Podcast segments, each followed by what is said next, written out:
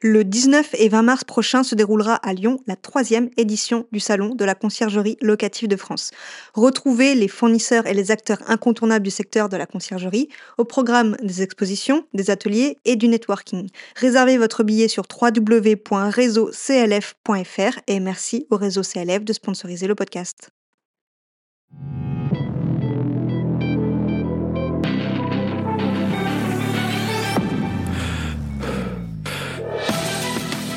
Bienvenue sur la Conciergerie, le podcast qui s'adresse aux créateurs de conciergerie qui veulent vivre pleinement de leur activité sans sacrifier leur temps. Je suis votre hôte Vanessa Guérin et chaque semaine, venez discuter management, organisation et évolution avec une créatrice de conciergerie comme vous. Bonne écoute Bonjour et bienvenue dans l'épisode numéro 5 du podcast La Conciergerie. Aujourd'hui, nous allons parler des tarifs à fixer pour le ménage, parce que c'est une question qui revient régulièrement. Donc, on va voir tout ce qui est possible à savoir sur le sujet. Mais avant de commencer, je voudrais vous remercier parce que vous êtes nombreux depuis le début du podcast à me euh, solliciter, à me donner vos retours très positifs sur le podcast.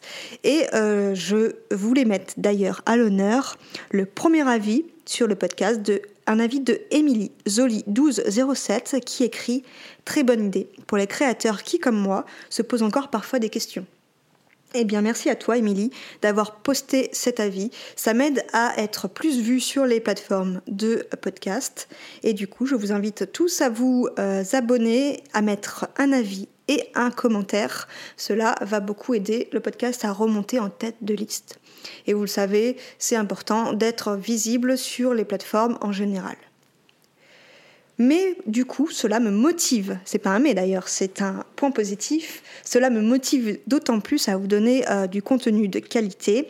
Et pour aller encore plus loin sur les podcasts, j'ai créé une newsletter qui sortira deux fois par mois et qui vous donnera encore plus de contenu. Des lectures, des articles sur le domaine de la conciergerie, sur le domaine de la location courte durée, des bons plans que je vais négocier, des outils et surtout on va approfondir les sujets de podcast qui sont sortis euh, pendant la semaine. Donc si c'est des choses qui vous intéressent, je vous invite eh ben, à euh, aller voir dans les notes de ce podcast où vous aurez le lien pour vous inscrire à la newsletter. La première newsletter va sortir cette semaine. Et l'appartement sera rendu nickel. Mais par contre, ça ne veut pas dire que parce qu'ils payent des frais de ménage, ils doivent rendre l'appartement en vrac. Il faut bien fixer les limites avec ces voyageurs. Il faut leur expliquer que, ok, il y a des frais de ménage, mais il faudra quand même sortir vos poubelles, faire votre vaisselle, chose qui est normale. Mais certains ne trouvent pas ça normal. Il m'est arrivé d'avoir des voyageurs qui me disent comment ça? Je dois faire ma vaisselle, comment ça? Je dois ranger, j'ai payé des frais de ménage, je trouve ça étonnant. Leur faire comprendre que c'est la chose logique de sortir ces poubelles. C'est pas clair pour tout le monde. Donc bien le dire, bien l'écrire dans les messages, c'est important pour pas avoir de surprise. Mais en fait, qui paye les frais de ménage? Ça, il faut bien le faire comprendre quand vous êtes à un rendez-vous avec un propriétaire pour reprendre son logement en location courte durée. Il faut expliquer au propriétaire que c'est transparent pour lui. Ce n'est pas lui qui va payer les frais de ménage. Les frais de ménage, vous les intégrez dans l'annonce Airbnb, par exemple. Attention, vous ne l'intégrez pas dans le prix de la nuitée. C'est un supplément du prix de la nuitée et c'est donc le voyageur qui paye, c'est transparent, comme je vous le disais, pour le propriétaire. Attention, il faut mettre un prix qui est cohérent, parce qu'un ménage à 10 euros, ce n'est pas cohérent et ça n'apporte rien, mis à part peut-être que le voyageur va croire que vous voulez augmenter le prix de. Donc mettez un prix cohérent avec un prix de ménage cohérent qui permet de rémunérer correctement les prestataires avec qui vous allez travailler. Dans les frais de ménage, faut-il intégrer d'autres frais? Eh bien là, c'est à vous de décider de votre politique de frais. Sur Airbnb, dans l'onglet Tarifs et disponibilité de chaque annonce, vous avez un onglet Autres frais. Vous pouvez y intégrer des frais de ménage, des frais pour les animaux, des frais de linge, des frais de séjour, plusieurs frais. Alors moi, je vous conseillerais de ne pas perdre les voyageurs avec plusieurs types de frais. Intégrer des frais de ménage et si vous souhaitez intégrer des frais de linge, intégrez-les directement aux frais de ménage en expliquant peut-être plus loin que dans les frais de ménage, il y a aussi les frais de linge, puisque des fois ça peut paraître un peu élevé. Pareil, si vous voulez intégrer le réassort de produits, les produits d'entretien, les produits d'accueil, je vous conseille d'intégrer tout dans frais de ménage. Au moins, on ne s'y perd pas. surtout que c'est déjà compliqué pour certains voyageurs de payer des frais de ménage, ne les perdez pas en, ajoutant des frais autres que les frais de ménage. Certains voyageurs voudront euh, vous euh, demander de réduire les frais de ménage ou de ne pas en payer parce qu'ils vous proposeront de faire le ménage. Fausse bonne idée, ne surtout pas accepter parce que chacun a sa façon de faire le ménage et derrière, s'il y a un voyageur qui arrive et qui considère que c'est pas propre, ben c'est vous qui allez être en cause et pas le voyageur précédent. Vous n'allez pas lui dire, mais c'est le voyageur précédent, précédent qui a nettoyé, donc moi je n'y suis pour rien. Non. Quand on est professionnel, quand on a une conciergerie, on est responsable. Donc à vous euh, d'expliquer aux voyageurs, on a des frais de ménage, parce qu'on est une entreprise, on est professionnel, on veut que le ménage soit nickel. C'est pourquoi on est obligé de payer, on est obligé pardon, de vous insérer des frais de ménage parce qu'on doit payer les prestataires. Maintenant, est-ce que le tarif doit être le même pour le propriétaire et pour le personnel? C'est-à-dire, est-ce que vous appliquez des frais de ménage qui seront dédiés uniquement à payer les prestataires ou est-ce que vous allez prendre un supplément pour ensuite refacturer au propriétaire? Pour déjà parler euh, du personnel de ménage, je vous propose d'aller euh, écouter l'épisode numéro 3 sur comment recruter son personnel de ménage si vous vous posez des questions là-dessus. La question qu'il faudrait se poser, c'est faut-il se commissionner sur le ménage? Personnellement, je ne prends pas de commission sur les frais de ménage. Pour moi, les frais de ménage sont dédiés uniquement au paiement des prestataires de ménage.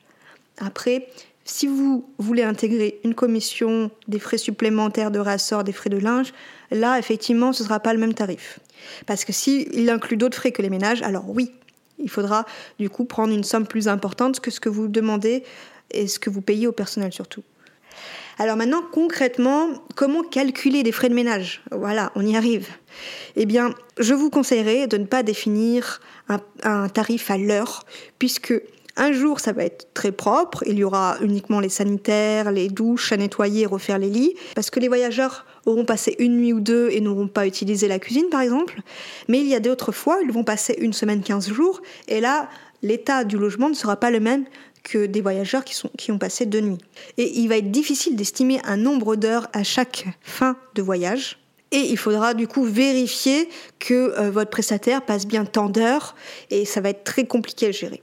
Ce que je vous conseille, en tout cas c'est ce que j'applique dans ma conciergerie, c'est de proposer un forfait. Peu importe que le logement soit très sale ou peu sale, dans la plupart des cas, il sera peu sale et ce sera avantageux pour votre prestataire de ménage. Alors j'ai effectué un tableau, vous disons du studio au T5, c'est-à-dire 4 chambres, combien vous pouvez demander de ménage et combien vous pouvez demander si vous incluez aussi le linge. Après, c'est à vous de définir par rapport à votre façon de travailler avec le linge par exemple, je travaille avec un pressing, donc j'inclus les frais du pressing avec un tarif pro bien évidemment. Mais si vous n'incluez que le ménage, j'ai aussi fait euh, une colonne uniquement pour le ménage allant du studio au T5. Cette grille, vous la trouverez dans la première newsletter. Donc si vous voulez cette grille, je vous invite à vous inscrire à cette newsletter. Vous aurez le lien en dessous de l'épisode. Concrètement, pour un T2 par exemple d'une chambre, c'est ce qui est le plus courant sur Airbnb, vous pouvez demander, si vous demandez uniquement le ménage, un forfait de 40 euros. Personnellement, je paye du coup ces 40 euros à mon prestataire de ménage. Je demande 40 euros voyageur, que je reverse au prestataire de ménage 40 euros. Ça inclut quoi? Ça inclut que le prestataire aille chercher le linge propre, qu'il aille le remettre, qu'il change par les salles. Il faudra qu'il ramène le sale du coup au pressing. Ça inclut le ménage complet, mais vraiment complet de l'appartement, euh, le prestataire a des photos, il doit rendre l'appartement comme sur les photos, et il doit m'en renvoyer des photos pour que j'ai la preuve que ce soit nettoyé correctement. Mais quand je dis nickel, ça veut dire qu'on ne fait pas un ménage de surface. On va vraiment nettoyer tout, désinfecter euh, le, frigo, nettoyer la douche à fond, les siphons toujours, nettoyer les poubelles, ce qui est normal en fait dans un Airbnb. Si vous deviez inclure le linge, cela dépend des tarifs de linge que vous avez pu négocier. Cela dépend également si vous louez du linge, si c'est le linge du propriétaire, si vous le nettoyez vous, si vous l'emmenez au pressing, euh, si vous euh, l'emmenez dans une blanchisserie euh, spécialisée. Voilà, cela va dépendre de beaucoup de choses. Personnellement, un set de linge, j'ai rajouté 10 euros. Donc pour un T2, ça ferait 50 euros en incluant le ménage et le linge. Eh bien, l'épisode est terminé pour aujourd'hui. J'espère qu'il vous aura aidé à enfin définir des tarifs pour le ménage qui sont cohérents. Et bien sûr, je vous rappelle qu'il faut rémunérer ces prestataires de ménage à la hauteur de leur travail. Donc, payer 15 euros un prestataire de ménage en micro-entreprise, c'est pas cohérent. Désolée si vous faites le cas, mais je vois trop souvent de euh, conciergeries qui sous-payent les prestataires de ménage. Euh, personnellement, je donne des primes quand c'est très sale. Par contre, bien sûr, je fais euh, payer le voyageur en supplément quand c'est très sale. Hein. Je fais une demande air cover sur Airbnb, c'est comme ça qu'on appelle. Mais n'hésitez pas, euh, les prestataires de ménage, mais si vous n'en avez pas, vous ne pouvez plus avancer dans votre conciergerie. Et moi, je vous dis à la semaine prochaine pour le prochain épisode. Je vous spoil un peu puisque vous êtes resté jusqu'à la fin. Ce sera une interview. Je ne vous dis pas avec qui pour le moment, mais vous allez en savoir plus en me suivant sur le compte Instagram La Conciergerie Podcast. Je vous dis à bientôt au prochain épisode.